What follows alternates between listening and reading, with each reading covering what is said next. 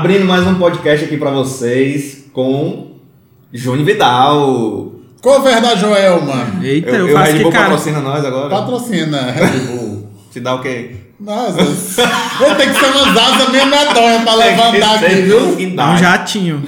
Júnior Vidal, é, de fã a social media, gerente de banda, né?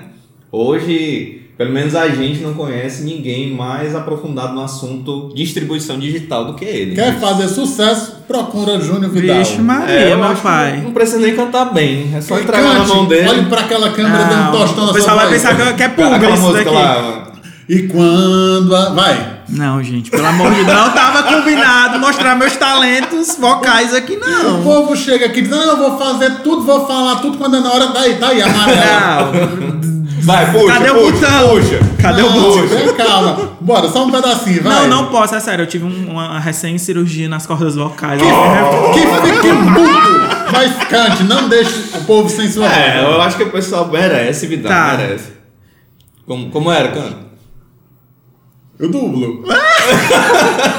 Não, vamos falar de, de, de- de vocal, não dá pra mim, não. Eu ajudo, eu sei como seguir alguns caminhos aí pra conseguir audiência, mas. Pois Ei, para, tá, não pra dá, não. começar, eu vou lhe dizer logo o que eu disse. Todo mundo diz que vai falar tudo. Mas não fala nada. Quando chega aqui amarelo, não tem coragem de nada. Não quiser responder, aperte o botão. Pode Se a gente deixar. perguntar, não apertar o botão, responda, se comprometa. Exatamente.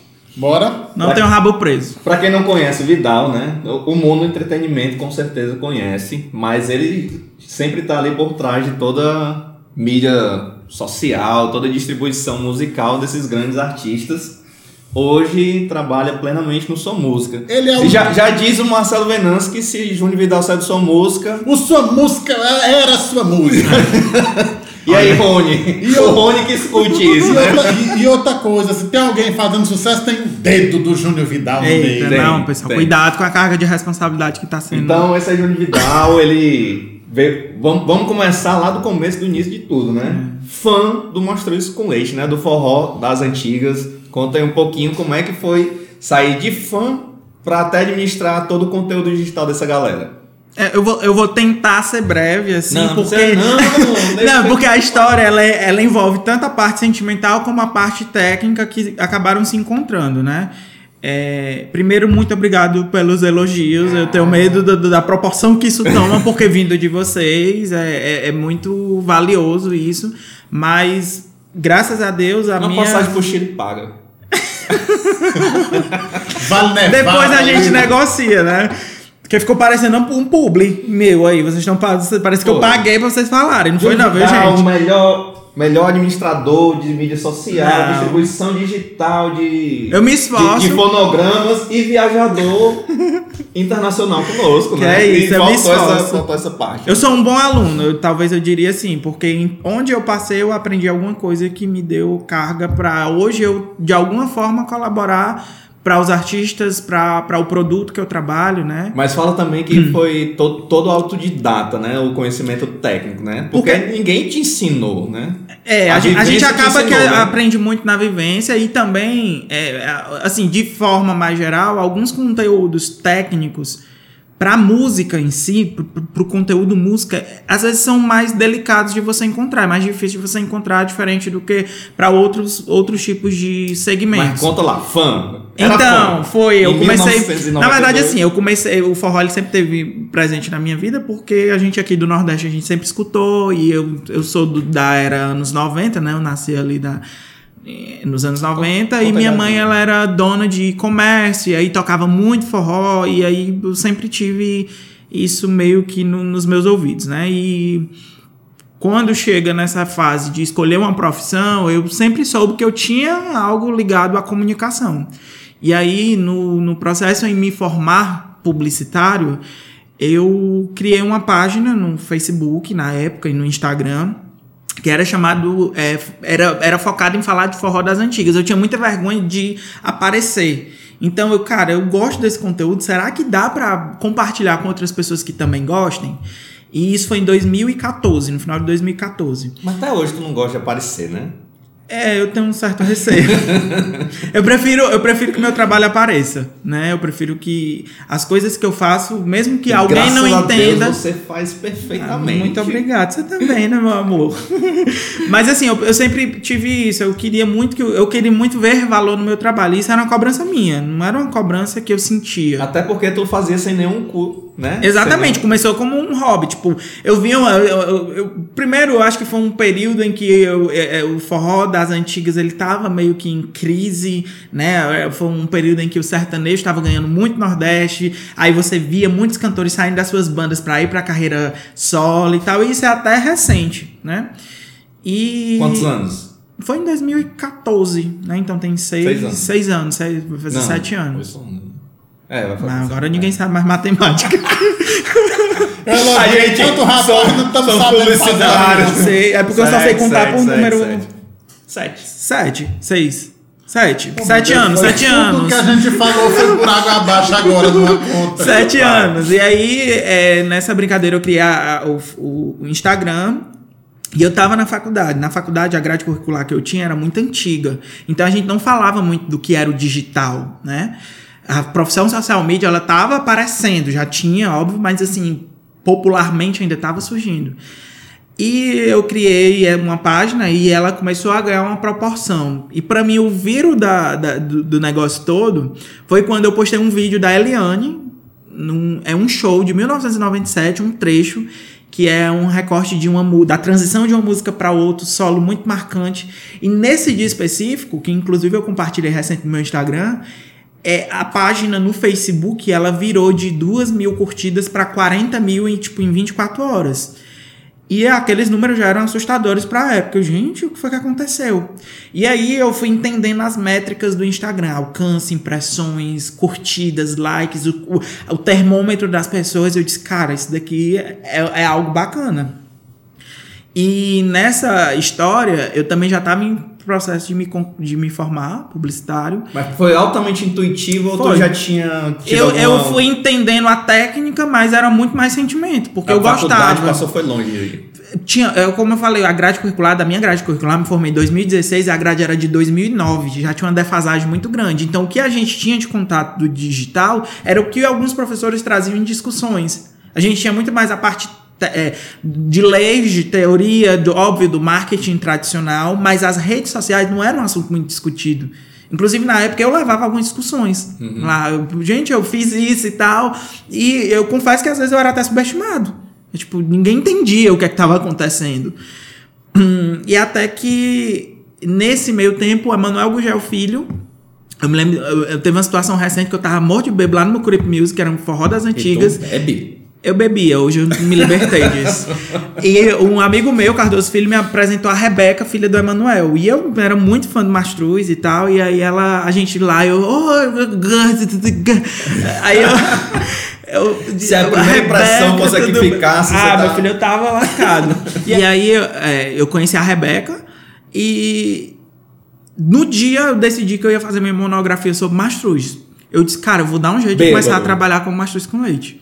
Aí tava tendo o show do Mastruz, eu disse, oi, tudo bom? É um prazer te conhecer, eu queria muito depois falar contigo, que eu vou fazer é, minha monografia sobre Mastruz com leite. Não ia, mas naquele dia eu decidi que ia.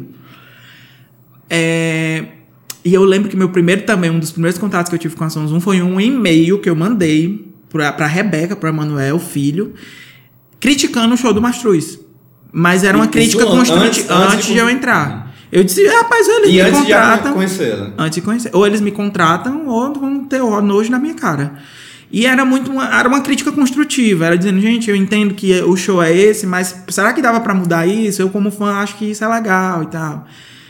E aí, passou uns meses. Foi eu acatado. eu, eu, eu, foi mais acatado quando eu entrei na banda, porque aí eu comecei a dar algumas opiniões, né? E aí eu, Manuel Filho começou um contato mais comigo. Na época, a- a- o Mastruz, o Cavalo de Pau tinha outras pessoas trabalhando com isso. Mas eles entenderam que era, seria interessante eu ir para a empresa. Aí eu pedi as contas da antiga empresa que eu trabalhava, que não era da área de, de publicidade, né? não tinha nada a ver com a comunicação, e fui para o Mastruz. E aí foi quando começou toda a minha trajetória efetivamente na música, depois dessas experiências com as redes sociais. Som zoom. Fui pra São Zoom. Lembro que eu, quando eu fui conhecer a Manuel Gugel, eu já fui com um relatório de coisas que eu via que poderia dar certo nas redes sociais do Mastruz. E aí ele, diga meu filho. e aí ele não me conhecia, mas ele viu que eu sentia algo por aquilo, que eu não estava falando em vão. Pelo menos essa é a percepção que eu tenho. Que ele sabia que eu envolvido com o produto dele era além do técnico, tinha um sentimento. Então ali ele me deu essa oportunidade. Alguma vez, enquanto tu trabalhava lá, tu peitou o Emanuel? Emanuel, isso aqui eu acho que não tá certo assim. O que foi que ele disse? Já. Não, não diria peitar, mas eu mostrei minha opinião. Porque peitar, levando para o sentido de afronte, não, não foi isso. Mas eu, gente, eu, gente, é, vamos tentar fazer isso. E por incrível que pareça, Manuel sempre teve, sempre me deu ouvidos. Sabe? Ele sempre. Ele, eu acho que muito por entender o que e, eu queria o melhor. E como era essa questão? Porque ele era totalmente leigo, né? É, é eu tentava de forma mais didática fazer é, é, é, associações, né? Mas assim, a, a, gente acha que a Manuel é leigo, mas ele tem a sensibilidade que tem. Eu, eu não digo, eu, eu, entendi o que você quis dizer, não é leigo de não saber, é de, é, não, de entender não, entender todos os termos números, técnicos. É. Mas ele, ele quando ele percebe, quando ele vê a prova e ele também tem o sentimento, aí ele entende que realmente ele é matemática pura. Exatamente. E assim, eu aprendi muito, principalmente a ter porque para mim eu acho que a maior virtude de, de, do, do que foi a Sonzum, do que é a Sonzum e, e da essência da Emanuel é ter a sensibilidade. É, é, é, é, escutar. Ele diz, né? Ele já disse que a música ou toca no pé ou toca no coração. Isso para mim é sensibilidade. E lá é, eu, eu entrei na empresa, saí, voltei. E até hoje eu tenho assim, uma relação maravilhosa com eles com os filhos, com o pai. Emanuel, nesse período da pandemia, ele me ligava, Júnior, a live, o que é que tu achou? O que é que... Gente, o Emanuel com gel me ligando. Sabe? Venci na vida. Né? E o meu venci na vida foi quando eu saí creditado em um CD da Sonzum, que foi um, o CD Terapia. Que inclusive toda a concepção visual foi feita pela Imaginar. Tá? Eu lembro que ó, eu sou daltônico. E aí. Não, depois a gente entra nesse assunto, que é um, um assunto importante. Mas foi toda a concepção visual feita pela Imaginar, e assim, aí eu entro também no mérito tanto da empresa como dos profissionais que estavam envolvidos. Mas conta, do, do Daltônico, conta. Porque é porque a gente ia fazer o CD terapia, né? Eu e, e Ferreira eram, Filho, a gente. Três, era, três era, capas, eram né? sete capas, sete. porque era assim, o CD tinha 70 músicas, ele ia sair. É, eu acho que foi o projeto que eu mais estive dentro do Mastruz que é, as meninas tinham entrado, as, a Emanuela e a Larissa, então era a época que Macho estava repleto de cantores, e aí Ferreira, filho, é, sempre, sempre foi muito disposto a gravar. Às vezes, por mais que ele entendesse que as, a, o mercado, a dinâmica do mercado tinha mudado, ele sempre foi muito solícito também, a, quando eu dava uma ideia e tal. Então, é, a gente começou. Eu disse assim, Ferreira, eu vou lançar um post nas redes sociais dizendo qual música que você acha que deveria ter tido mais expressão. Uma coisa assim, para explorar o lado B do Mastruz. E aí foram centenas de comentários e eu fui filtrando as músicas, levei para o Ferreira. Houve a estreia das meninas, a gente foi pro show, a gente olhou algumas músicas que tava de sugestão. A reação das pessoas incrementou com mais e o CD que seria 20 faixas foi para 70. E. E precisou ser feito sete capas. Aí precisou ser feito sete capas para distribuir de modo diferente. E aí eu pedi, Ronin, que era o profissional da época, maravilhoso, eu disse, Ronin. Primeiro foi a ideia visual, que eu lembro que eu mandei um, um, uma chuva de informações. Eu disse, bota um CD, bota não sei o que, bota não sei o que. Ele me mandou uma peça que eu queria ter ela, que não tinha nada a ver. Ele, Júnior, o que tá, tu tá me pedindo é isso. Mas no final é uma, uma, identidade visual muito linda, né? Essa terapia foi a ideia de fazer um divã e para mim achei fantástico. A Manuel também aprovou de cara. E a gente começou a lançar esses CDs, só que teve o problema das capas, porque tinha que ser sete capas diferentes. Eu disse, Rony, eu não queria mudar a concepção visual dessas capas, mas tem que ser cores diferentes. E ele me mandava as, as capas de sete cores diferentes e tinha três ou quatro que eu dizia, Roninho, eu explicava com mais calma, Roninho, mas tem que mudar a cor. Aí ele, sem entender, ele, vai Vidal, tá diferente. Eu disse, não tá, Roninho, tá a mesma cor. e acabou que era que eu não é enxergava. Ele, discute, né? Sabendo do. Da limitação. Da limitação eu, não, Roninho, não é a mesma coisa. Aí depois eu, ai, não, Roninho, desculpa, sou eu não, que enxergo aí diferente. Não, pegou e, Kelson, não tá diferente. Ele, ele não criou dúvida, né? No, no miserável. Kelson, isso aqui não tá diferente, não? tá, tá, tá, esse é roxo, esse aqui tá azul. É que o Vidal disse que tá igual. Ele, ele disse, Roninho, ele é daltônico, Roninho. Mas no final deu tudo certo, as capas saíram lindas, o trabalho foi maravilhoso e foi um CD que eu fui creditado. Quem ainda tem o impresso, tem lá a seleção de repertório de Júnior Vidal e Manuel Gugel Ferreira Filho. E aí foi o auge aí. Das fitas e vinil foi pro, pro CD, né? O Júnior Vidal teve um, um crédito em um CD físico. E o Júnior Vidal hoje vira um mercado pro CD acabar, né? E a di- distribuição digital reinar como já tá reinando. É. Como é que tu vê essa... É porque é, as pessoas. Que tu fez, tu fez a ponte, né? Foi creditado num CD físico e Foi. hoje teu trabalho é, distribuir digitalmente. É, na verdade, esse CD ele foi distribuído digitalmente, mas teve uma tiragem física. Uhum. Aí já não era o foco, mais não era a vendagem dele propriamente, né? Já era mais pro streaming mesmo, pras Os plataformas. 48 do segundo tempo tu conseguiu Mas eu um consegui entrar lá. já, vou, já vou ter como registro. Mas essa transição do mercado, da venda de CDs físicos, que inclusive eu coleciono esses CDs, quem tiver, ó, quem quiser me passar um CDzinho antigo, pode, pode entrar em contato. Até o digital, Tu tem onde tocar lá em casa? não. Não tenho. Eu escuto tudo nas plataformas, mas eu tenho apego a ler as letras das músicas. A... Ver o encarte. E eu comecei muito a colecionar para ter certeza das informações que eu ia reproduzir nas redes sociais. Quando eu administrava, quando eu ia alimentar um vídeo, a voz de uma cantora específica, eu queria saber se era ela mesma. Aí eu só sabia se eu comprasse um CD, porque o CD era de 1997. Entendeu? Então eu tinha ouvido, mas eu queria ter a afirmação. E nessa teve uma época que eu gastei quase metade do meu salário com CD. E ele mais novo do que eu, às vezes eu. Muito, às vezes não, sempre eu, eu vou gravar um acústico com alguém. Ah, Vidal, tô- vou chamar fulano de tal. Qual é uma música dessa que tem, que é legal, não sei o que, eu é minha, minha É. enciclopédia. E aí eu Wikipédia tenho um ponto interessante, porque as meninas, quando elas entraram, a Larissa e a Emanuela, eu falo desse marco, foi porque eu acho que o primeiro trabalho delas foi um acústico imaginar. E aí o Marcelo. Marcelo, na pressa, não, Júnior, vou gravar essa e essa, essa. Não, Marcelo, pelo amor de Deus, muda esse repertório. Grava X, Y e Z. E eram músicas mais desconhecidas. E a Larissa conhece tudo. Conhece. né? Tudo aí eu vou é- elogiar ela. A Larissa é uma das cantoras do Mastruz, que talvez. t- Todo Era mundo se esforça, mas é porque né? ela é fã. Então ela canta com mais emoção. Não com mais, mas ela canta com emoção. Ela, ela sabe a história, sabe? Então, tipo assim, eu, eu acho que ela foi uma das melhores contratações do Mastruz. Eu acho, na minha opinião, é a melhor. Eu gosto, eu, eu acho que cada uma porque- completa. É porque assim, cada uma tem uma coisa, mas ela é que tem uma identidade mais, mais característica, assim, não é tão comum a voz dela. Na minha cabeça. Eu acho também que tem as nuances da voz dela. Se você pega ela interpretando uma música da Kátia ou da Beth, ela consegue. é, eu- lembro que no estúdio, o Emanuel Gugel entrou eu, o Emanuel Ferreira. E ele escutou a música Mototáxi do CD Terapia. E ele. Foi a Beth que gravou? Mas era a Larissa. E ele, eu não sei se. É, é óbvio, ele falou como brincadeira, mas houve uma percepção de que tava tão legal que ficou muito bom, ficou muito perto do original, né? Então. É, é porque também a gente se a gente acaba ganhando um ponto a mais nessa, nessa soma pra gente admirar uma pessoa quando a pessoa conhece o lado B da banda que tá trabalhando. Que eu duvido alguém, alguém saber a, a, a coleção toda do Master dele. Uma vez a gente tá voltando de Recife pra Fortaleza e eu fiz uma aposta com o Anderson que trabalha com a gente lá. A gente, Quem é Anderson? O Pikachu. Hum. A gente tava com um CD de 100, 150 sucessos do Mastruz e lá em Recife a gente disse assim: Pikachu, vamos fazer uma aposta?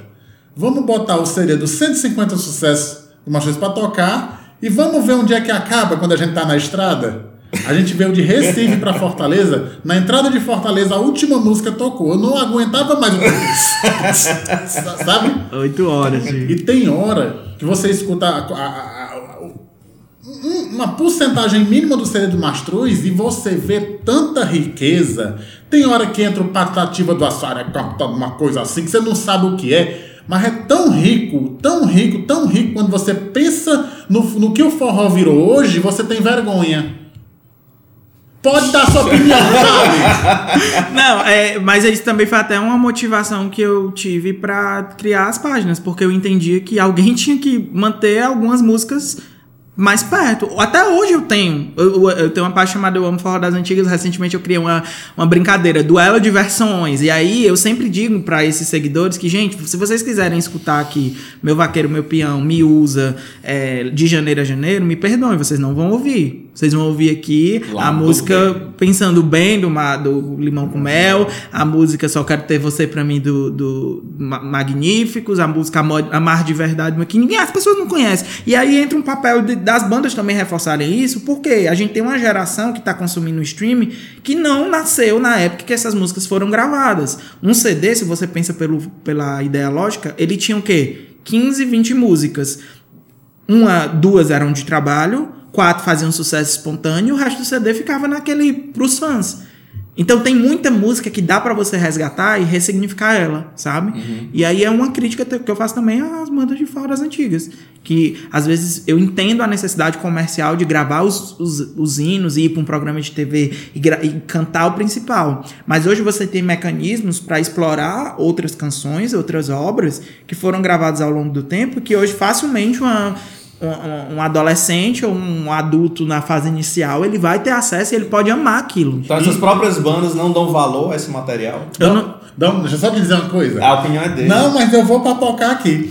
É o seguinte, mano, eu raramente eu vou pra um show de forró. Do novo eu não vou nem de graça.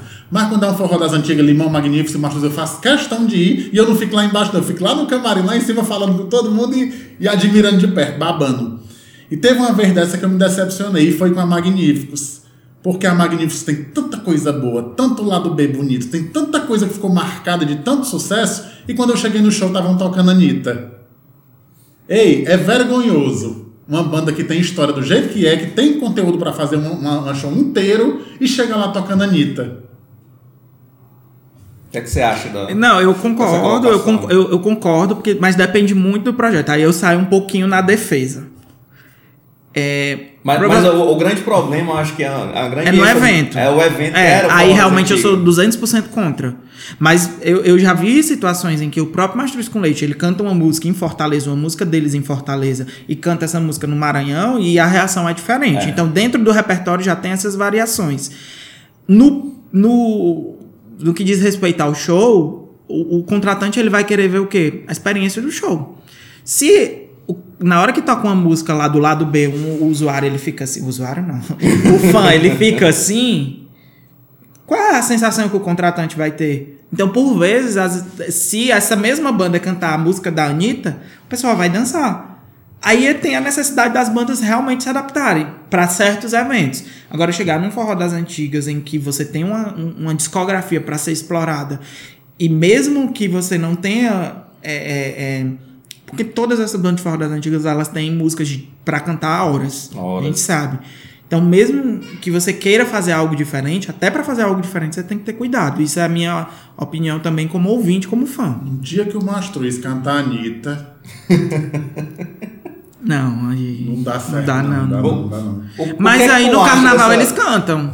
Aí é outra Não. história, precisa vender o É, o show. carnaval é, é outra É uma história. situação Não- específica, a gente perdoa. Não dá pra no carnaval, no pula-pula, eu vou te levar onde canta o povo. lá É, quer cantar no sabiá, é, a lasqueira toda. Exatamente. É uma necessidade hoje mesmo do Magníficos, por exemplo, ter que mudar o repertório por, pela condição do, do público? Tu acha que é válido ou eles têm história pra bater e não, é, like, isso aqui é bom, a nossa personalidade é essa ou essa virada aí tu, tu acha válido? Eu vou trazer esse exemplo para a experiência que eu tive, que foi com Mastruz. A ideia de fazer o CD terapia com músicas do lado B era justamente porque essas músicas têm uma resistência maior no show. Então a nossa ideia era trazer a identidade dos novos cantores com músicas que não fizeram sucesso. Se é mais difícil explorar no show, vamos explorar no digital. E aí, dependendo da reação do digital, vai pro show. Uhum. Então tem músicas do Mastruz que voltaram ao repertório depois disso. Mas- Entendeu? No caso da Magníficos, é, eu, eu- aí já é uma opinião pessoal, É, completamente opinião pessoal. pessoal, Quem tá aqui é Júlio Vidal, Júlio não é Vidal. famoso. Pelo amor de Deus. Eu, o que mais me incomoda em algumas partes é a aceleração rítmica.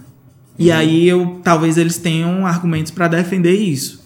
Mas eu, eu gosto muito daquela aproximação do, do original. Ah, mas os arranjos têm que ficar o mesmo? Não. Mas eu acho que eles têm que ser mais fiéis possíveis. Eu digo até para ser confortável para os novos cantores. Porque eles já enfrentam comparações Sim, que são, sim. que são, assim, toscas, na minha opinião. Tem muita gente que, ah, era melhor no tempo do fulano, certo? Mas fulano não, já passou o tempo dele aqui nessa coisa, banda.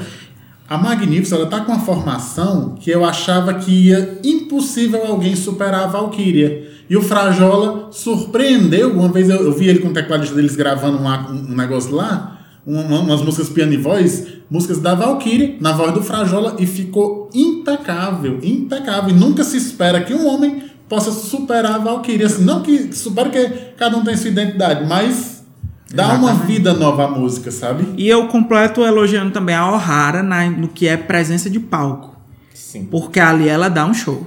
Eu me arrepiei agora. Mas eu lembro do, do, do Forró das Antigas, Festival do Castelão, se eu não me engano. Ela, ela sozinha completa o palco. E aí, aí é o que a gente vai entender do que é artista.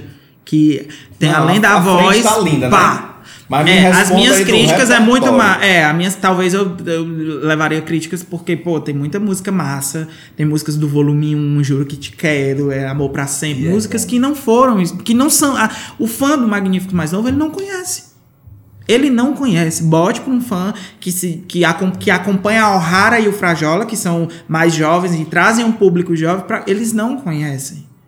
E aí eu tô falando sem, tá- sem ter escutado os últimos repertórios. Mas assim, do que eu já tenho como, como base, eu entendo que a, a, a, a- experiência de show do Magníficos, do Limão com Mel, elas têm uma sequência. Do Mastruz também tem uma sequência já que não, Não falha, eu né? sei, eu, eu, eu disse assim, vai começar com isso, terminar com isso. Qual é a minha sensação como fã em querer ir pro show cinco vezes na mesma cidade durante um ano? Eu já sei o que vai acontecer. No dia que eu pensar em não ir, eu vou dizer, não, eu já sei, não vou. Já sei como é. né? Eu, eu queria experiências diferentes. Quem ainda faz mais isso, na minha opinião, era Limão. Que aí, vez ou outra, eles botam uma experiência, um pé de serra no show, eles botam um- um- uma música, mexe um pouco no repertório. Eles não podem ficar sem cantar de janeiro a janeiro no show. Mas aí eles trazem alguns outros incrementos. E aí é- já é um elogio também. É, Não. faz outra experiência. E a de Malina Limão, aquela mulher, tem cinco mulheres dentro dela ali, porque ela tem umas, uma- umas interpretações, tem hora que ela, ela gravou aqui, tem uma que ela fez um nordestino, que ela puxava o sotaque, tem hora que ela vai mais pro contemporâneo. Eles estão recheados de cantores bom dia, que tem composições da cor mais linda do mundo, que não são explorados, talvez pela... É, Tem mesma- também uma dificuldade hoje, que é muito tangível, que é umas, essas bandas mais das antigas lançar música nova e ganhar uma proporção. Pois é, como é, como é que tu vê essa questão dessa distribuição deles, né? Com, com música, é mais fácil manter esse sucesso no digital? Ou eles, eles correm para fazer esses lançamentos novos e batem na tecla de gente que quer escutar a música 10 do volume 1? Eu, aí, assim, é, pegando as últimas experiências que eu vi de lançamentos, existem vários modelos, né? A tentativa, ainda num repertório mais clássico. Por essa rotulação, forró das antigas, atrapalha? Gente, assim, eu- até onde eu sei, o, o, o termo Forró das Antigas foi criado pelos eventos. Pelos eventos que eles mesmos eram gerentes, eram donos. Então, assim, eu vejo que alguns ainda se incomodam com esse termo, mas foi um termo que surgiu, ele não, não surgiu nem para datar ou para marcar. Ele surgiu para um evento. Eu não Mas vejo. foi, hoje é rotulado. É rotulado. Eu não consigo ver como pejorativo no sentido que as pessoas entendem como muito valioso. Mas eles, Existe- eles não conseguem pôr algo novo é naquela, naquela força por conta do rótulo. Eu É acho que é mais de uma pergunta. questão de mercado. Tem muitos artistas que, que, que não é no forró. Isso não é no forró, é no mercado. Você vê, você tá Roupa Nova, mas qual era o último lançamento de sucesso do Roupa Nova? Né? Qual, era o último, qual foi o último lançamento de sucesso do Raça Negra? De bandas que tiveram do El Chan. E eu não tô falando que eles não lançarem e não tiveram sucesso, porque o sucesso ele é muito é, é, ele é muito de percepção. O que é sucesso pra mim não é sucesso pra ti. Às vezes, sucesso pro cara é tocar com, num show com 10 mil pessoas. O outro é conseguir o top 1 do Spotify, ou o primeiro lugar do mais baixado de sua música. Então é muito relativo. E eu acredito sim que tenha uma dificuldade hoje dessas bandas elas lançarem novos álbuns, porque tem uma história toda ali no peso. Tem já um- uma cobrança pelo que foi feito, sabe? Mas aí isso é algo que aí cada banda tem que, tem que ir se adaptando. Por isso que eu acho que é importante sim lançar músicas novas. É, Eu vi Limão com Mel lançando quatro músicas em quatro lives. Eu tenho, teria minhas considerações à, à estratégia. Mas, pela iniciativa, acho super válido. Você pega Mastruz com Leite lançando um CD, DVD São Tem- João de todos os tempos. Aí a, a uma música que talvez ninguém deu nada, São João de todos os tempos, levou a banda, pelo menos no streaming, ao outro patamar. Mastruz com Leite tem o seu maior pico no ano, em todos os anos, no dia 23 de junho. São João. Isso é a história da banda sendo. sendo eu vou me arrepiar de novo. Mas é a história da banda gritando, é o que a banda fez. E aí, várias. É um, é um movimento dessa data específica que várias bandas têm o seu pico. Mas do Mastruz, é, é- ele, nesse dia específico, ele supera artistas nacionais. Mastruz é nacional, mas eu digo artistas que estão no. No- lá no Spotify, no. que tem um milhão de seguidores, que tem feat com fulano, beltrano. Aí isso é número, isso não mente. Sim. Se a gente fosse identificar as bandas que eu, for, que eu, que eu te citar agora, como um corpo humano, certo? Como um órgão do corpo humano, o Mastruz com Leite seria o quê? Pra mim, o coração. O Aviões seria o quê? A mente. A mente? Porque, assim, Mas aí eu vou falar das minhas relações com o Mastruz, porque realmente não tem como eu fugir do que foi. Do que foi meu Vivido, né? relacionamento com, com o Mastruz. Do que foi, não, do que é. Porque até hoje eu me meto nas coisas do Mastruz com leite. Eu, Rebeca, isso, Rebeca, aquilo. Então, assim, não, não vai romper nunca esse laço. Inclusive, que é um laço muito Não, verdadeiro não de. é comercial, né? Não é, deixou de ser há afetivo, muito né? tempo, entendeu? Deixou de ser no momento em que eu decidi é, estar lá, no momento em que eles me acolheram. Deixou de ser. E só uma coisa. E o Mastruz? É porque a gente fala assim porque a gente é mais próximo do Mastruz. Uhum. A Limão é lá de Salgueiro, Magnífico é, É. lá de Monteiro. Mas o Mastruz é bem aqui do bairro vizinho. É. E eles dão muita liberdade pra gente e também pra todo mundo. Da gente falar alguma coisa, da gente dizer alguma coisa, da gente bater, da gente dizer que tá feio, que tá bonito, que isso aqui presta, que isso aqui não presta. As outras, não que dê essa, essa, essa abertura, mas é porque são afastadas. É, o relacionamento é diferente, né? Quem E- lhe disse isso, meu filho? Eu tenho um presente aqui pra você, ó. E eh, quando eu cito que talvez aviões seriamente, é porque eu acho que no momento mais crítico do mercado, que foi quando a pirataria realmente invadiu, o aviões ele teve um passo à frente na época do promocional, de, de sobrepor toda essa ideia e tentar E a fazer gente- com que ela- essa experiência ela venha na bilheteria, né? A experiência show venha na bilheteria. E eu tenho minhas considerações ao meu gosto, porque eu escuto também, a- eu escutei muito, por muitos anos aviões. Tenho, mu- tem muitas músicas que a gente sabe que é- são muito bonitas.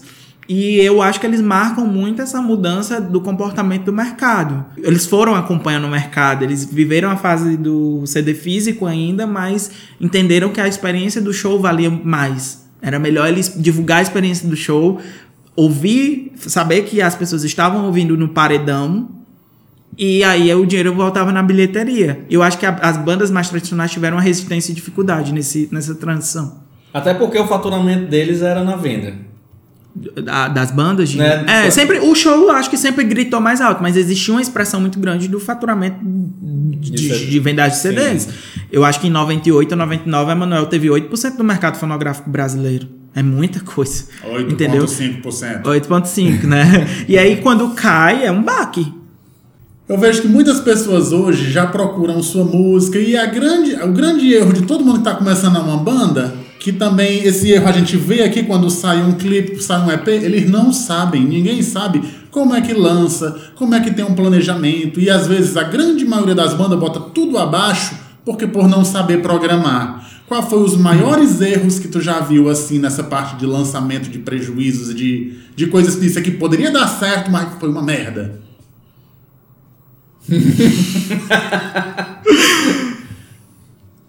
O primeiro ponto que eu queria tocar. Existe uma. Uma. Acho que eu tenho uma pergunta melhor pra ele. A música ruim, bem investida, faz sucesso? Vamos lá. é, primeiro, é, eu acho que existe ainda uma falta de percepção ou de planejamento de modo geral, tá? É, a gente tem os artistas maiores que são mais bem estruturados, eu digo em relação à equipe, E tem artistas menores que, inclusive, muitos despertaram nesse período da pandemia, que foram entender, tipo, eu tô sem show. Porque enquanto ele tá focado no show, o cara que muitas vezes de uma banda menor, ele é empresário, ele é sanfoneiro, ele é cantor, ele vende show, ele tem que se preocupar com muita coisa. O digital nunca foi um ponto de atenção para ele, porque ele tinha o show para ter aquele termômetro. Então, as coisas foram caminhando para essas pessoas não terem conhecimento para isso, muitas vezes. Então ele, ele acha que porque com um fulano deu certo, ele fazer daquele jeito, com ele vai dar. E música não tem uma fórmula, não é uma fórmula de bolo. Você até para você fazer bolo, às vezes você erra a dosagem, quem dirá na música. Então, é, eu já vi situações realmente de trabalhos potenciais que foram feitos, de, foram lançados de modo que eu não concordo. Não é nem que eu diga que é errado, mas que eu não concordo. Um lançamento, às vezes, o cara acha que é botar a música nas plataformas e fazer um story dizendo assim, ó. Gente, saiu hoje minha música, arraste pra cima aqui e escute no, na plataforma X, escute no Spotify. O cara não tem o Spotify instalado, ele não sabe como é a experiência do Spotify. Ele não entende que existe um público pagante da assinatura e um público que não é pagante, Sim. que vai assistir. Ele entende que tem gente que prefere escutar no Deezer, ou no sua música, ou no YouTube. Aí ele foca só no Spotify, ou, ou vice-versa, uhum. tá entendendo? E aí é um primeiro ponto de, pô, o cara tem que entender o público dele e tudo mais. Então já, vi, já teve situações em que eu vi grandes investimentos, aí já vai mais uma percepção pessoal da música. De eu sentar na reunião, fazer um, uma ideia de tipo, ó, oh, isso, isso e aquilo, o cara, não, vou gastar tanto. E eu, meu Deus, não gasta tudo isso. Porque eu, aí já era um sentimento meu, acho que essa música talvez não seja a sua tacada final. E, e esse teu feeling é bom, é, é assertivo? Às vezes eu encontro algumas coisas legais. Quanto, quanto é que esse cara gasta nesse lançamento da música? Contigo, independente se tá dentro da plataforma. Eu não, eu não trabalho hoje com o lançamento gerenciando a carreira do artista, então eu não tenho um número. Eu tenho uma, uma ideia de que o investimento ele tem que ser quanto a pessoa pode. Não, agora eu acho quanto que. Quanto foi o maior montante? É porque. Por, porque tu, tu, tu não, chega. Tem artista, por exemplo, se você pegar investimento, tem artista que investe, não investe nada e o CD anda, e tem artista que gasta 20 mil, 30 mil e o CD não anda. E aí eu tô dizendo que ele pega 20 mil, 30 mil e ele gasta em várias cantos. Impulsionando no Instagram, no YouTube, YouTube na sua tá. música, no. Sabe? Então, é, é, é muito relativo. Quanto, eu acho quanto... que a música. Hoje, hoje eles têm um esforço maior para fazer esses investimentos, mas aí eu vou pegar uma percentual desses artistas, porque não são todos, principalmente no período de pandemia, que não estão tocando mas. Para sair com força, tem que investir hoje. Ele tem que primeiro fazer o básico, que é planejar, fazer um conteúdo bacana, entender o público e principalmente construir uma audiência. É possível ter o hit sem esse investimento aí de é, 50 mil? É. É, eu tenho um caso, o Forró do HF, ela traiu. Hum, hoje a música tem 25 milhões de streams no, no YouTube, mais de 10 no Spotify, milhões na Deezer. Zero investimento. Zero investimento. Houve um investimento depois que a música andou, assim, porque ele lançou a música é, em março de 2020. Foi logo no início da pandemia. Em outubro, a música organicamente viralizou no TikTok. E aí a gente, ó, oh, que legal, dá, dá para fazer alguma coisa. E aí fomos lá, gravamos clipe. Então, às vezes o investimento vem depois da ideia da música. Enquanto tem pessoas que preferem, por exemplo, gravam um DVD de 10 músicas, salta toda semana, não tem um mínimo de noção do que tá fazendo. Mas nesse caso dessa banda é sorte. Eu não sei.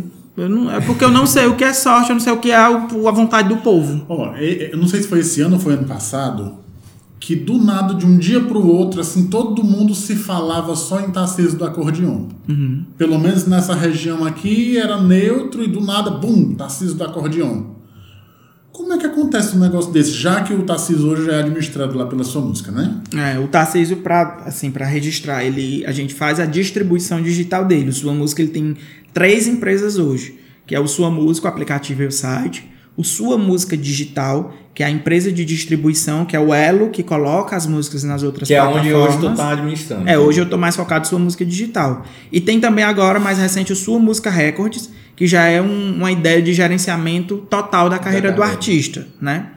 Então, o que é que tu faz lá, para quem não entende, né? Porque o pessoal que tá assistindo aí. É, no sua música eu entrei como fazendo rede social, fui pra parte de vendas e hoje eu fico no marketing do sua música digital. E esse espaço é até recente. Então, assim, a gente tá estruturando várias coisas e a gente já tem muitos cases bacana.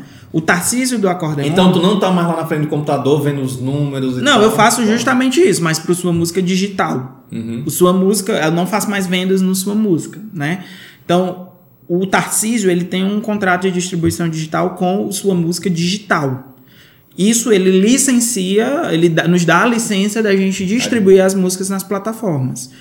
Quando o Tarcísio surge ali, é, eu lembro que eu conversando com o Pablo, que é meu gestor, o Pablo Júnior, esse artista aí tem algo, sabe? Eu também não sei se ele já conhecia, porque o Tarcísio não, não- ele já, é- já tinha uma bagagenzinha de mercado, né? Ele já tocava em São Paulo, em algumas coisas.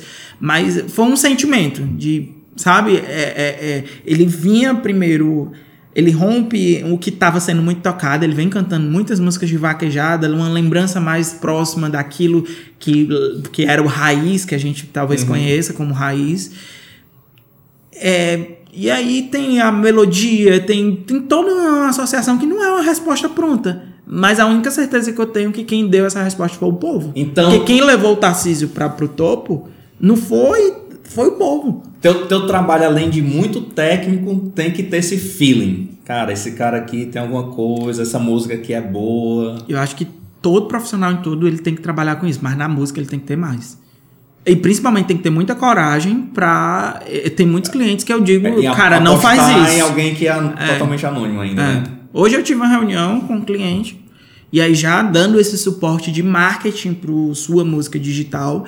E aí a gente foi avaliar um lançamento que foi feito. Eu, cara, não vamos fazer isso, vamos fazer aquilo. E graças a Deus, assim, eu consigo falar de uma forma em que seja didática e, repeti e, e- e explicativa, né? Assim, porque um grande diferencial de sua música é olhar na cara do, do cara e dizer tua música tá estourada e ele entendeu o que é estourado, ou dizer flopou, não deu certo, vamos, vamos fazer Vamos- de novo. Eu tô dizendo que é falar a língua do cara do Nordeste, sabe? Do cara que, se você dizer assim, seu skip rate ele tá muito. é, tá acima do normal. O cara não sabe o que é o skip rate. Agora, se eu dizer, cara, a o percentual de pessoas que estão pulando tua música tá alto. Entendeu? Então, é, eu acho que isso é um dos nossos diferenciais. Entendi. Como é que o, como é que o Júnior Vidal foi parar na sua música, né? Que isso é um ponto muito importante a ser Não, contado. né? mas já, antes do sua música teve outros cantos. Não, ele contou do, da Sonzum, É, né? da Sonzon, depois da, da Sonzon, que era o coração, teve o coração. Né? É. Como foi que tu foi batendo do Ogival? E, aliás, por que, que você saiu da Sonzon, então? Porque eu entendia que o que eu tinha pra fazer eu já tinha feito. Era mais de uma. Eu, eu sou muito assim. Eu realizo e eu vou em busca de mais coisas. Então. Mas na verdade eu saí da Sonzum e não saí, porque eu saí e fiquei. Eu saí e mantive aquele elo. Saiu, então, saiu da, daquela presença diária, É, né? Eu não me considero nem que. né? Até hoje, pra mim, eu sou da Sonzum. mas assim. é, Recebeu uma proposta melhor. é, tinha, tinha, tem a questão de, de, de perspectiva de, de ser, Financeira. tá no, de crescer profissionalmente, financeira e a experiência em si. Eu fui pro Dorival através de uma pessoa que para mim é um anjo da guarda, tem Emanuel Filho, que foi quem me, meu primeiro contato na, na para entrar no, na Zoom, e teve o Marcelo Toller, que ele foi a pessoa que mudou minha vida porque ele teve participação efetiva no meu relacionamento com sua música e ele praticamente me colocou no Dorival. E isso por conta de uma conversa de cinco minutos que a gente teve na Som Zoom. A gente, com- ele não me conhecia, eu não conhecia ele, eu não sabia quem era Marcelo Toller. Ainda bem que não foi por áudio, né? Porque senão ele tinha mandado um áudio de 15 minutos. A gente lança- Abraço, Marcelo Toller. A gente lança depois nas plataformas. Quando Mas- o Toller manda áudio, todo mundo... Eita, né? Mas o pior, o- e o áudio que mudou minha vida foi um áudio de oito minutos que ele me mandou. É, os porque eu não, áudios- tenho o- mais os esse áudios áudio. dele, né? No mínimo 3 minutos. Meu filho, agradeço porque tem os áudios dele, porque é, é cada sufoco que a gente corre pra Mas ele eu e ele dá queria, atenção. eu queria Cara, que o Marcelo Toller todos os dias me mandasse áudio. Maravilhoso. A última conversa que eu tive com ele foi bem breve, mas assim, eu sempre deixo claro que foi ele que mudou minha vida. Porque assim, ele, ele fez parte desse ciclo. Ele, a gente, ele tava aqui pro, pra gravação do DVD do Safadão, acho que da Safadão em casa. E ele foi lá na São Zoom, porque na época também ele fazia alguns serviços pra São Zoom, ele tinha um- uma espécie de consultoria. E aí a gente conversou e eu sem saber quem era e quem era a Tola e quem era, o- quem era ele no mercado, eu não sabia. E aí ele, a gente conversou, ele disse, cara, eu gostei de ti. Aí eu, ah, que bom e Cara, gostei vamos, vamos, mar- vamos marcar de falar outro momento e tal. E aí, quando foi, passou um tempo, ele me indicou para ir para trabalhar com o Filipão. Por algum motivo, acho que no dia choveu, eu não consegui conversar lá com, com o pessoal, não deu certo. Depois ele tentou com a Márcia Felipe, e eu também não lembro por que, que não avançou, acabou que eu não fui. E aí, ele aí surgiu o Dorival. E aí ele me dá, ó, tem isso aqui e tal, vá conver- converse com fulano. Eu fui lá e conversei com o gerente, o Breno, na época, também uma pessoa maravilhosa. E fui para cuidar das redes sociais do Dorival, para dar esse suporte às redes sociais do Dorival. E foi uma experiência que eu tive também de ir a, a, a campo, né? Porque eu, eu viajei com a banda, então a gente Foi, foi a primeira experiência. eu já tinha viajado no Mastruz, mas foi uma duas vezes. No Dorival a gente passava da quarta-feira até o domingo no meio do mundo, pegando do, da Bahia pro Piauí e voltava pro, pro Ceará, ia pro Pará, era loucura. Iria de novo para um ônibus. Se fosse por um período determinado, sim. Mas eu, foi uma das coisas também que me fez ter, ter vontade de vir por sua música. porque- Precisa tirar o sapato pra entrar no ônibus do Dorival. Precisa. E eu acho a coisa mais certa do mundo. Porque você sai de um show. Não é nem que não é nenhuma regra, é uma regra de bom senso. Você sai de um show, às vezes, numa, numa cidade que é só dele, né? lama. Aí eu não sei. Então os outros. são, é, é, é- é porque é sujo. É, você sai de um show com, tacando seu pé lá no, pra transitar num carpete. O tanto de lama que vai acumular aquilo é o mínimo você tirar o sapato. Entendeu? E outra, a estrutura de, de estrada. A gente tinha todo o suporte do mundo. Tinha uma geladeira, eu tinha uma tomada aqui do lado para carregar meu celular, tinha Wi-Fi muitas vezes no ônibus. Não, não faltava nada. Tinha bons valores de diária. A gente ficava nos melhores hotéis. No- eu- quem sair e falar que me, me, me faltou assistência nisso, ou tá num momento que eu não tive, ou tá mentindo. E como é que foi a experiência lá com ele? Foi maravilhoso. Acho que também foi um outro salto para eu entender o que era o digital, principalmente. Eu tive mais ligado com o Toller na época. É, eu fala, ma- fala pro pessoal quem é o Toller aí, né? É, Não tanta gente falando. É porque assim, o Marcelo Toller, eu não consigo descrever é, o que é ele. ele é, é, tem muito cons- sentimento. mas tu consegue falar da. do- Não, ele, da- da ele, força ele hoje dele. ele faz um. Da onde ele veio? Ele, tu, ele, tu sabe assim um pouco da Ele trabalhou por muitos anos na Globo, na Som Livre. Ele tem uma bagagem muito. Não sei se na Som Livre, mas na Globo ele trabalhou. Som ele Livre, tem experiências com grandes show. eventos, com muito. é, é, com muitas. Ele fez os primeiros Rock in Rio, né? Foi. Assim, é direção de inenarrável. Eu não tenho. Não, eu não consigo. Eu não consigo mensurar isso, sabe? Quando- quando eu só vai- sei que ele, quando eu lembro dele, foi a pessoa que em cinco minutos deu a oportunidade. Porque ele tem um, um fato muito interessante que ele que fez minha, meu trâmite pro sua música também. E antes do Dorival. Porque antes do Dorival eu já tinha um relacionamento com sua música. Eu vou falar com ele para trazer o Vidal para cá. Que Você lembra que eu mandei um e-mail pra você pedindo a vaga de emprego, o, né? erro Foi. tá aí, o erro tá aí, porque era para ter mandado para ele. Que tá mandando para mim o e descartando logo, que eu não tenho paciência. Só voltando no Toller, é, quando a gente faz grandes projetos, ele, ele vem falar com a gente, né? E é.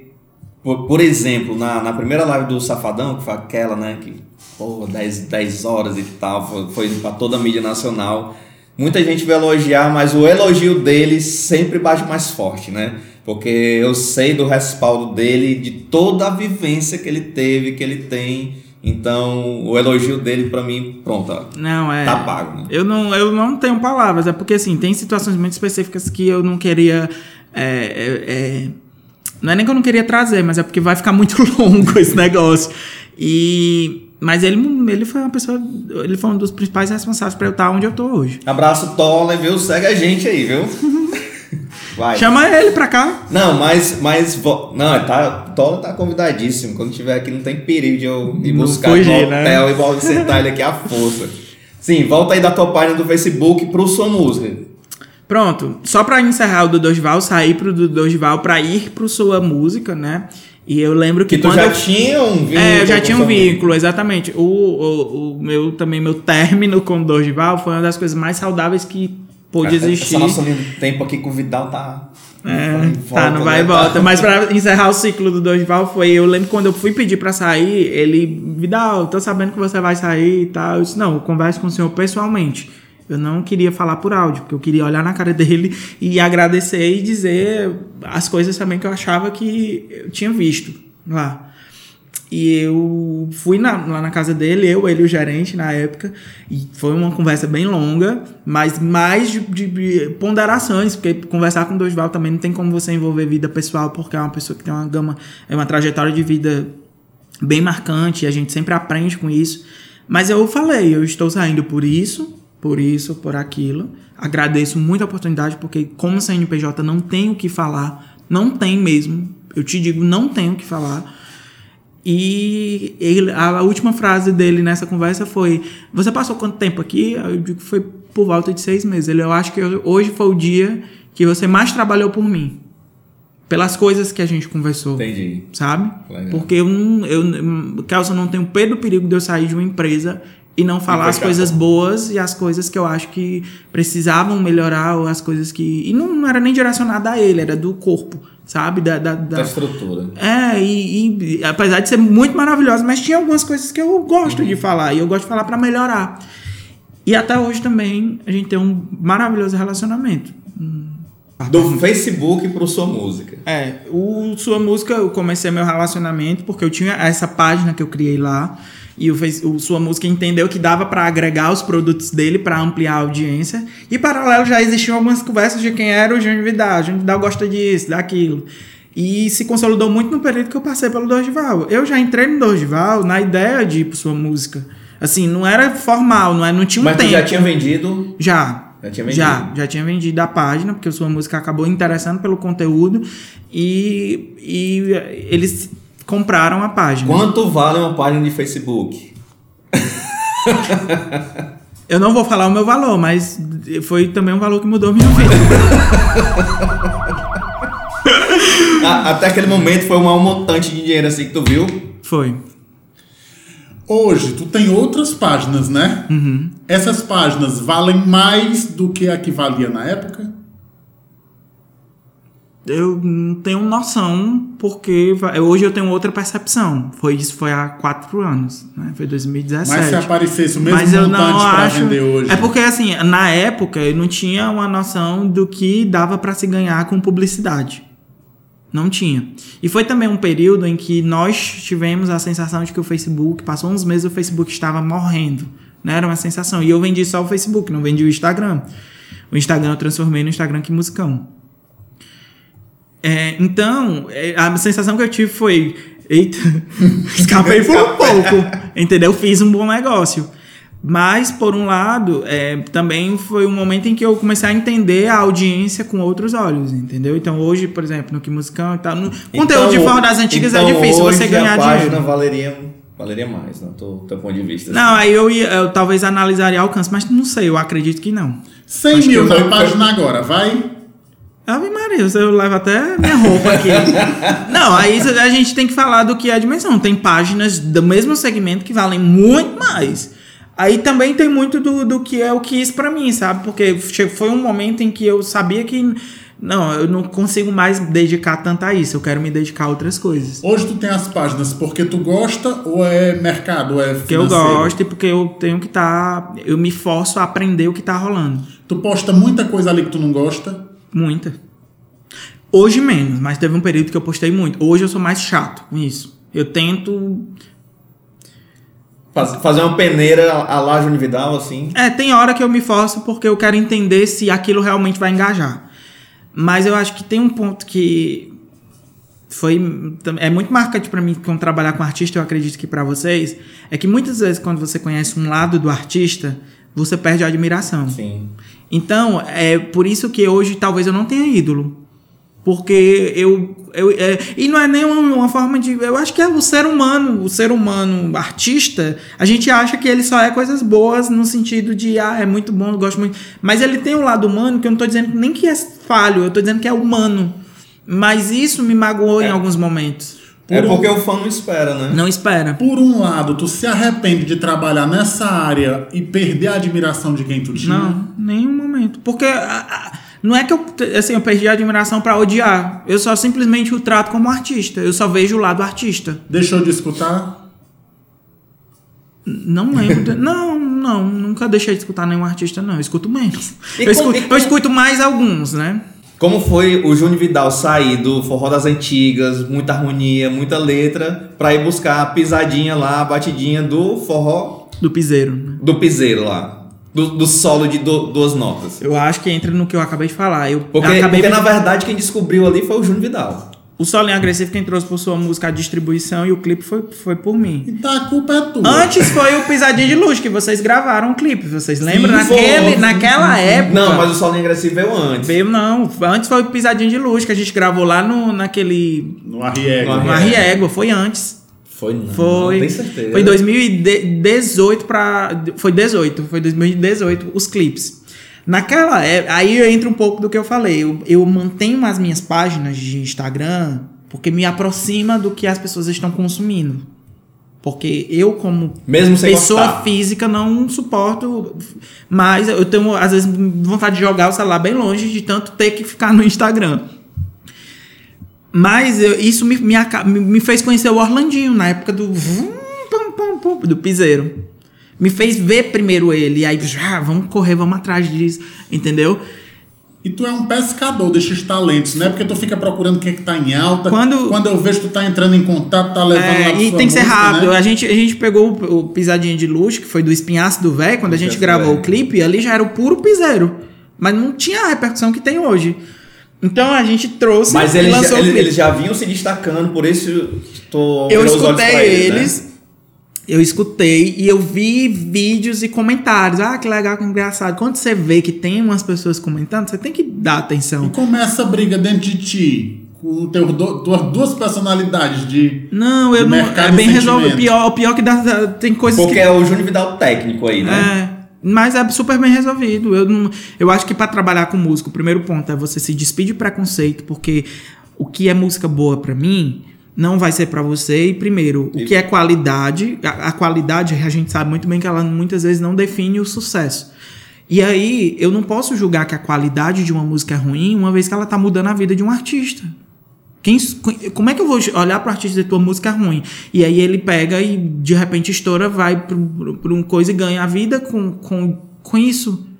Eu, eu acho que é, é desumano eu fazer isso. No, no papel, eu, eu tenho minha avaliação. Na eu posso não é decidir ruim, não, você- não é, escutar. Você não gosta, você não gosta, né? É, eu posso decidir não escutar, mas eu acho, para qualquer ponto, eu chegar e dizer, pô, tua música é muito.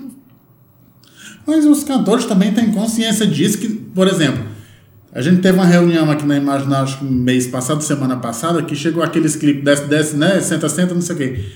Mas a música daria pra gente fazer um clipe muito legal, e aqui pelo menos eu digo. A música é uma porcaria, mas o clipe vai ficar massa e vai dar certo. Isso. E o Quando- cantor concorda, O né? cantor sabe. Sim. E quando às vezes chega um, um- um Luiz Marcelo Gabriel da vida com a letra romântica, com o negócio, cara, a música é muito bonita. Infelizmente não vai dar em Não vai, nada, não. porque é o mercado. É. Tem essas nuances Como, aí. como é esse mercado, Vidal? Como é que tu enxerga essa, essa, essa música mais descartável, esses, esses solos?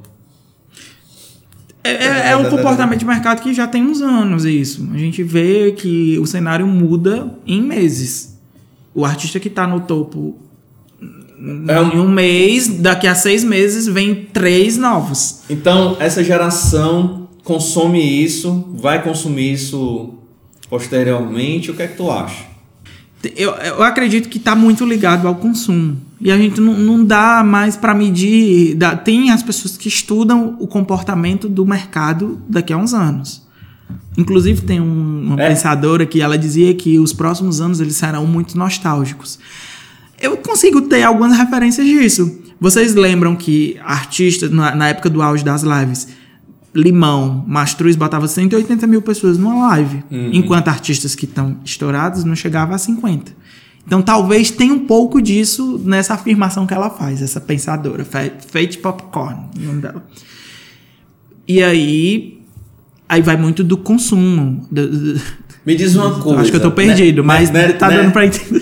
Deu pra entender. Nessa época aí das lives, né, que a gente viu essa discrepância do Mastruz ali, que a gente fez as lives do Mastruz, com 200 mil pessoas, zero investimento né, financeiro ali nas plataformas, comendo a galera que tava no Spotify lá no top 10. Essa galera tava no top 10 porque tava injetando grana. Não, acho que tá muito ligado. Não, não sei, mas deve estar tá muito. Não, você sabe. Não, não sei, porque eu não posso. Não, não mas hoje, se a gente pegar o top 10, a gente sabe que tá, tem uma galera ali por conta de investimento, não sabe? Não, mas aí o que é que tu tá falando de investimento? Grana, dinheiro. Onde? Porque o investimento ele é, ele é pulverizado. Uma coisa é a pessoa investir em criar anúncios no YouTube. Isso é, isso é, é obrigação. É obrigação. Certo? Então, Mas... uma vez que ele ampliar a audiência dele e vai ter resultado em outros cantos, perfeito. O que eu acho que não seria legal é ele usar de artifícios não legais para conseguir aquilo. Mas, e aí mas, essa é assim, difícil de provar. Ele, ele, a gente, eu sei que tem gente lá que tá brigando nas cabeças com um cara que não fez tanto investimento e o cara tá lá nas cabeças porque tá botando 100, 200, 300 mil reais ali. No, 100 no YouTube, 100 no Spotify, 100 no Google AdSense. Sim. A gente sabe disso, que existe isso. Não, mas existe mesmo. E isso é, e, isso então, é, isso é uma área live, do marketing. Essa, essa época de live veio pra, também para dar uma desmascarada na galera. Não, não, não, não, eu não vejo dessa forma. Eu, eu acredito que o, as grandes bandas, essas que têm uma história, ela, ela entra com uma força maior, porque tem uma, um, um peso maior, tem uma afeição maior. É, o cara que estava em casa, ver Masters com Leite e lembrar que isso marcou a vida dele, tem um peso, ele vai ficar ali. Por mais que não sejam os mesmos cantores, ele, ele iria ficar ali. E a comunidade que estava ali envolvida com a live, sei lá, de um artista X que estava no topo do Spotify na época ela é a dele também. É, é gente, menos do que a do Mastro. Por exemplo, não vamos nem falar de banda, mas a gente viu que o funk despencou na, na pandemia. Cara, cadê o funk, né? Que vinha em alta, em É porque eu não tô com nenhuma lembrança agora de real de, das músicas recentes de funk lançado, mas é os DJs. Não prestou. É, talvez seja.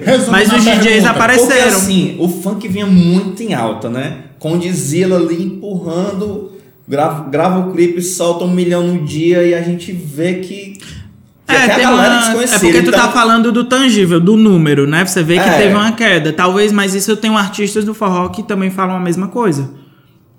Entendeu? Então pode, talvez seja um comportamento do mercado da plataforma, de mudança de algoritmo, disso, disso, daquilo, da qualidade da música, do, da percepção do público. Eu tive um papo desse com o um empresário e ele disse assim, Kelson, Ninguém vai ficar na live de funk, as meninas no, novinhas que, né, que consome, a galera mais nova que consome o funk, não vai estar na live do funk dançando em casa, a menina de 13 anos com um shortinho rebolando a bunda e a mãe, que diabo é isso, entendeu? Ah, tem, aí é o consumo, ver quem é essa audiência desse, dessas pessoas e que experiência ela tem ao escutar a música. Talvez o funk seja a música para ele escutar na boate. Talvez seja a música que realmente ele escuta para ir para trabalhar no ônibus. Aí é consumo, é, é, bem, é bem complexo. É um assunto para outro podcast, para outro episódio. Resumindo o que foi falado.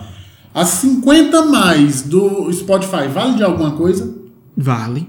Se não fosse Mas investimento, eu... não sei o que, sobraria quanto ali das 50?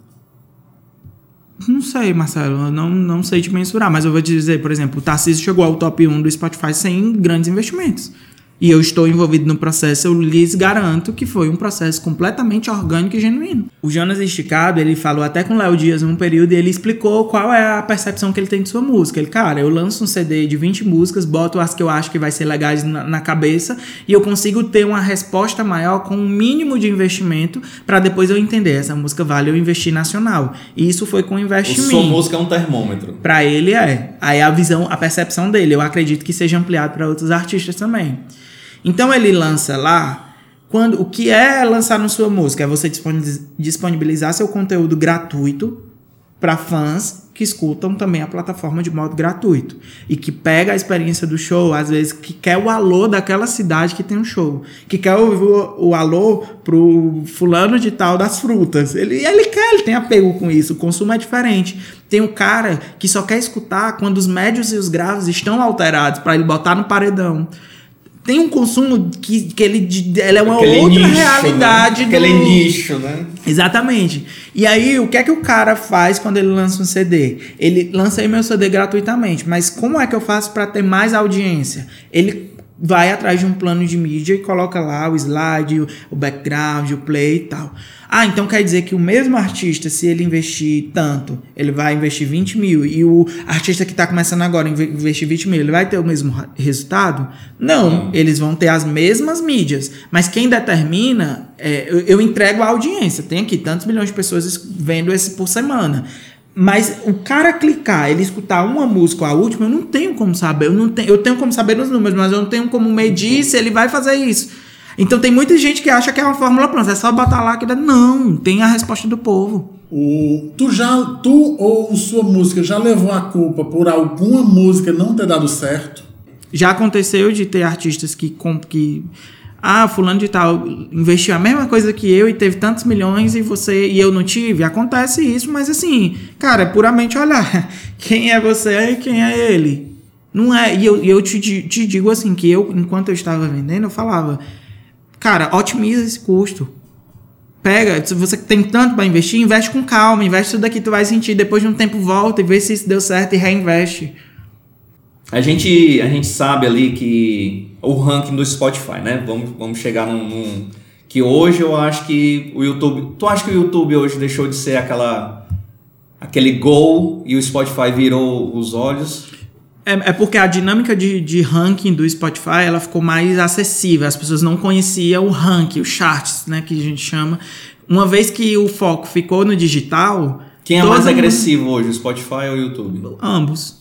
O uhum. YouTube tem uma audiência gigante, Spotify também. Então, Há vamos, consumo diferente para lá. Vamos falar então... desse ranking agora. A gente vê lá gente que tá lá no topo, né? Que a, a, gente sente que é orgânico, que onde a gente passa tá tocando, e a gente vê uma galera que vem subindo, subindo, sai de 100 para 30 do, do dia para noite, e do 30 já tá lá no 1, 2, 3, brigando. E a gente não vê essa música tocando como tá lá a primeira, realmente na rua, tocando, viralizado. Como é que tu vê essa chegada desse, desse pessoal? Tem. Eu acho, eu, Kelson, acho e escuto que há realmente uma manipulação financeira. Existe essa manipulação financeira? Tem que diferenciar do que é esse investimento. Porque, assim, é, por exemplo, o Spotify você também consegue comprar anúncios. Você, como artista, comprar os anúncios lá para aparecer num banner, para aparecer nisso, naquilo. Uma vez que o resultado ele é oriundo disso e oriundo de estratégias genuínas para você conseguir esses resultados, é maravilhoso, porque você, artista, não está se enganando. Você fez um bom trabalho, as pessoas estão consumindo o teu produto. Geralmente essas respostas elas vêm é, elas vêm numa linha legal e outra, ela ela ela, ela dá uma resposta no Spotify, na Deezer, no YouTube. É, é, é, é geral. entendeu? É o jabá, então, é o jabá atual, é? Não, é porque não tem relação. É, é, é o que eu tô dizendo, tem orgânico e tem o pago. Uma tu vez falou que... em genuíno. E o que é que não é genuíno? Então, aí tem o orgânico e o pago. O, o orgânico é, a gente entende como o cara que vai lá espontaneamente escuta. Aquele, aquela mídia ganha, né? Que as pessoas. É o boca a boca, as pessoas vai lá, escuta, é o fã e tudo mais. E tem a mídia paga. A mídia paga ela pode ser em anúncios. O cara impulsionar o vídeo dele através da plataforma do YouTube para aparecer naqueles 5 segundos, né? Isso é completamente legal. Há uma história também de que existem pessoas que compram plays, compram é, views e tal. E aí, se você botar no Google, como comprar. Antigamente era bem discre... discrepante isso aí, né? Era bem na cara, assim. É, eu acho que uma hora a resposta vem. Porque não tem como você enganar o povo. Pelo menos não por muito tempo. O que eu quero dizer é que se tu pesada, colocar né? no Google, se tu colocar no Google como comprar play pro, pro YouTube, pro Spotify, vai aparecer. Sempre tem uma forma.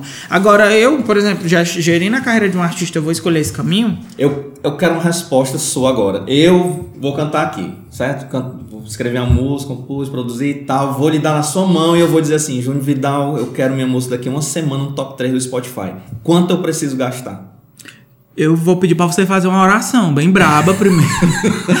eu vou pedir para você, sabe? Porque não tem, eu não, eu não tenho essa resposta. Eu não trabalho assim. Eu vou fazer uma pergunta, tu tem que responder rápido. Eu vou te dizer um, uma palavrinha, tu tem que dizer uma banda ou uma pessoa de forma rápida. Se não souber, aperta. Tá? Pensa rápido, responde rápido. Um show histórico que tu queria ter ido. Calcinha Preta em Belém do Pará. Um CD que tu queria ter visto ser gravado. Mastros com Leite, ao vivo 1 e Cavalo de Pau ao vivo 1. Os ao vivos. A melhor banda de forró que tu queria ter acompanhado o crescimento. Calcinha Preta. Uma banda que tu acha que estragou o forró. Piseira é forró? Sim. Pra mim é uma variação de forró. E aí eu não entro no mérito da qualidade do que deixa de ser. Mas quando ele tem elementos que lembram, eu acho que é uma variação ali. Como se fosse um shot. É, como se fosse estar ali dentro. Ele, ele pega a veia do forró eletrônico, né? Ali também. Mastruz com Leite foi quem inventou o forró eletrônico? Isso é um fato, né? A gente sabe que não foi que teve.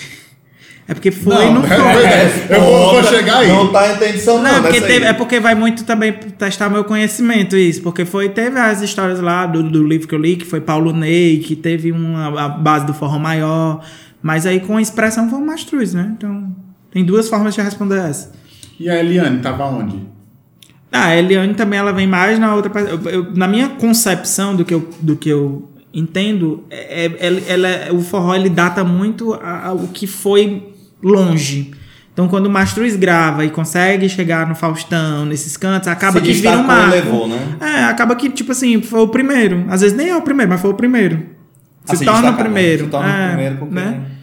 Às vezes tem, tinha, por exemplo, carreira solo. Carreira solo, vamos dizer que ah, o Safadão foi primeiro. Não foi, a gente sabia que, historicamente, o CD promocional, quem fez primeiro foi Aviões. Em 94, a Manuel gravava fita cassete de show. E vendia camisa. Uma referência no forró. É Manuel Gugel. Uma frustração.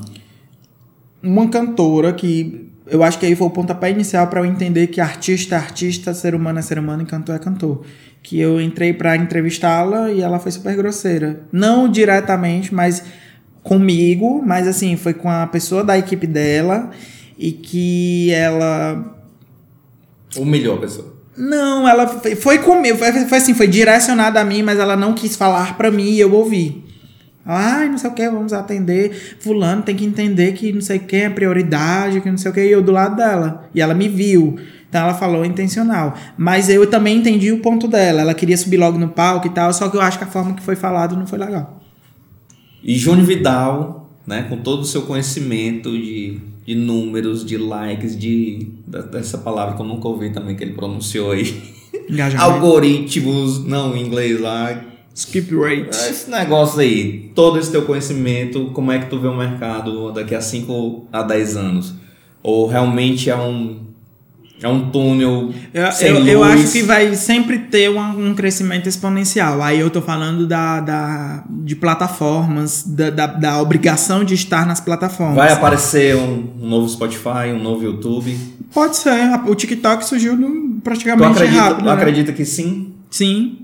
Eu acredito que. Novas plataformas virão. É, eu acho que são os, os maiores. O maior concorrente dessas plataformas é, é a- é- são, é o próprio mercado das plataformas. Porque surge. um- A, a gente está disputando a audiência. Né? Então, eu não estou disputando se o Spotify é melhor do que a Deezer, não. Está disputando a atenção dessas pessoas, né? Principalmente quando são conteúdos muito parecidos, não tem por que um ser diferente do outro, né? É, agora, falando direcionado a artistas, eu acho que aquele que não se esforçar para entender o que é a diferença de fonograma para obra, o que é um ISRC, o que é a distribuição digital, ler um contrato, entender que estratégias são saudáveis se não são, querer ir atrás de construir a audiência, não achar que só o número base é, tipo, o número tá no topo, é o suficiente para consolidar a carreira. Aí isso eu vou te dizer, que se o artista que não, não entender isso, ele não quiser entender isso, para mim ele não sustenta uma carreira. E a grande tu, tu falou, por exemplo, no ISRC, a grande maioria dos cantores, praticamente 95%, não são cadastrados em nenhuma associação, não sabem que têm direitos a receber por ser intérpre- intérprete de muitas músicas. A maioria. Músicos também, né? Músicos Músicos, também. acompanhantes. é, tem compositores que não sabem que é importante ele registrar a obra dele, ele editar, ele não sabe o que é a- Às isso. vezes a pessoa fala, fala, fala do, ECA, do ECAD, reclama, reclama e quando vai ver nunca foi inscrito em nada. E já Não poderia ter sabe. É, um, recebido. é um merc- é um mercado enorme, bem complexo, né? Sim. Eu tô te dizendo, Quem ganha mais dinheiro hoje? Os compositores ou esses os Não cantores? sei, mas é, é porque são formas de pagamento diferentes. Tem cantor que distribuiu com a gente que ganhou legal com uma música só. E legal aí pode ser legal, muito, eu sei que é muito legal para a realidade dele. Entendeu? Mas pode ser uma micharia para um outro que está em outro patamar. Mas eu já vi, é, é, existem dois parâmetros também. O artista que acha que é só colocar nas plataformas e já vir cobrar dinheiro no outro, ah, vai, não rendeu nada, eu vou para outro canto. Cara, boa sorte. Você vai não render nada em outro canto. A diferença é isso. Porque tem, tem, tem artista que fica em busca de uma produtora, de uma de uma empresa que vai gravar o DVD, de uma distribuidora, de um social media, de uma equipe de marketing disso, até dar certo, mas ele nunca quer entender o trabalho, ele só quer saber se num curto espaço de tempo houve algum resultado, mas não se esforça para entender. É, antigamente tinha muito de, ah, tem que crescer o número de seguidores. Cara, tem gente que tem 5 mil seguidores e é mais engajado do que quem tem um milhão. Então, o que é mais valioso? É ter 5 mil e ter 100 participando ali dos comentários, ou ter um milhão e ter 5 comentários numa foto? O que é valioso? É, é uma autossabotagem, então, para quem Tem tá. muitos que fazem, muito, e vão continuar fazendo. Vai continuar fazendo. Dá certo no teu ponto de vista? Não. Porque dá ninguém engana o povo. Não dá pra você burlar o povo. Não dá. Por muito tempo, não. E qual foi os cantores que, na tua opinião, costurou essa ferida aí que tu falou das decepções que tu teve no, no forró? Tiveram alguns que no, nos contatos em que eu tive me surpreenderam positivamente. São pessoas que talvez nem imaginem que eu vá falar delas. Uma, uma foi o Filipão. O Filipão, em alguns momentos de encontro, ele sempre se mostrou ser muito solícito e um bom ouvinte ao que eu falava. Ele também é, me tratou muito bem em todos os momentos. Então eu percebo que realmente talvez fosse uma postura para, com, para comigo ou também com as pessoas ao redor. A outra foi uma cantora, que foi a Paulinha do Calcinha Preta, que eu conheci ela em 2015 num show como fã. E hoje como sua música ela ela lembra do dia que me viu. E eu sei que ela lembra porque ela fala você eu lhe vi em tal canto. E a gente não tem contato mais uma pessoa que resgatou na memória um, e foi me associando àquilo sabe? Para mim isso tem muito valor. Outro foi uma pessoa que eu eu não conheci mas também eu sou muito de observar o comportamento. Foi o Gabriel Diniz ele, quando eu tava no Dorival, a gente fazia muito show juntos, né, Gabriel, por conta da gravadora. Da gravadora, não, perdão, da produtora. E ele era uma das pessoas que. Dos artistas que visitavam os camarins que a gente tava, ele era um dos únicos, ou talvez o único, que fazia questão de, antes de falar com o artista, cumprimentar todos, e era em todos os eventos que a gente se encontrava. Ele saía, apertava a mão de todo mundo e depois falava com o artista. E com o jeito dele, espontâneo, engraçado. Então, assim, talvez nessa, nessa avaliação de percepção que eu vi esse comportamento dele, disse, esse cara é muito legal. Sabe? Esse cara tem uma energia diferente. Ele é bacana. E, e, e eu te digo, foram todas as vezes em que a gente se encontrava para trocar junto. Não foi uma vez específica. E analisando pelo, pela postura dos outros que entravam e buscar era de artista para artista, não estou dizendo que eram antipáticos, Uhum.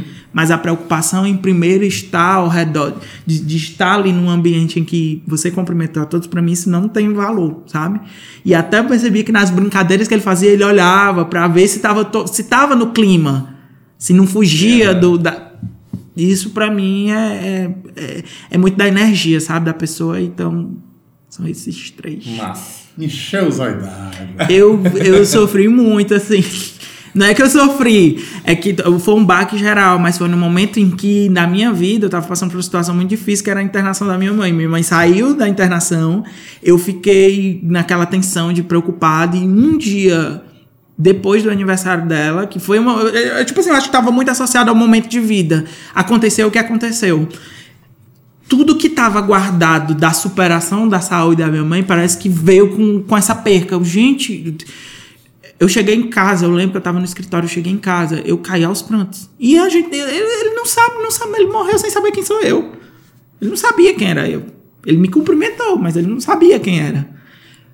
Mas o choque foi tão grande que eu, eu caí em- nos prantos. Eu, meu Deus, o por quê? Eu comecei a questionar. Eu, eu não faz sentido isso. Não, não, não dá pra aceitar a morte de uma pessoa dessa forma. Eu, eu eu vendo pessoas que eu tinha convívio sofrerem, me doía muito. Eu via que teve um outro lado também que me machucou muito de eu ver páginas de Instagram, de páginas de fofoca se aproveitando da morte de alguém para ganhar audiência. Era postando frames do Xande e do Wesley sofrendo. Umas coisas assim, eles em frente ao caixão, as pessoas a recortar e fazer vídeo. É, é revolta. é- eu, É eu, eu lembro quem foi, eu sei É- quem foi essas é- é pessoas, sabe? Oh. Eu, eu vi. Mas é- Inclusive, agora no, no Dadinho Gouveia, que faleceu mês passado, eu vi no mesmo dia outra gente começando um vídeo aí, com aquele choro, aquele negócio. Você vê que não é natural. Me você vê, cobraram sabe? por eu não ter postado nada do Dead Gouveia. Eu, gente, eu não postei nada, eu não tinha muito conteúdo pra postar dele em vida. Eu vou me aproveitar da morte dele pra postar um, um conteúdo porque eu sei que vai engajar. Me falaram assim: ah, você não fez nenhuma homenagem. Eu, gente, eu, eu- inclusive eu trabalhei com o Iago, filho dele. Que, qual a necessidade de eu expor a morte de alguém pra, pra Engajar, homenagear? Eu prefiro dentro de mim eu fazer uma oração pra acalmar o coração dos familiares dos amigos. Eu não faço isso, eu não, não vou navegar, nem tudo vale o like. Não dá. E eu tô, eu tô falando como produtor de conteúdo, mas tem muita artista também que tá se aproveitando de algumas pautazinhas pra criar engajamento. Cara, isso não, não é a verdade dele, sabe? Mas é isto. Ei, cara, brigadão por ter vindo. Levanta o sorrisão.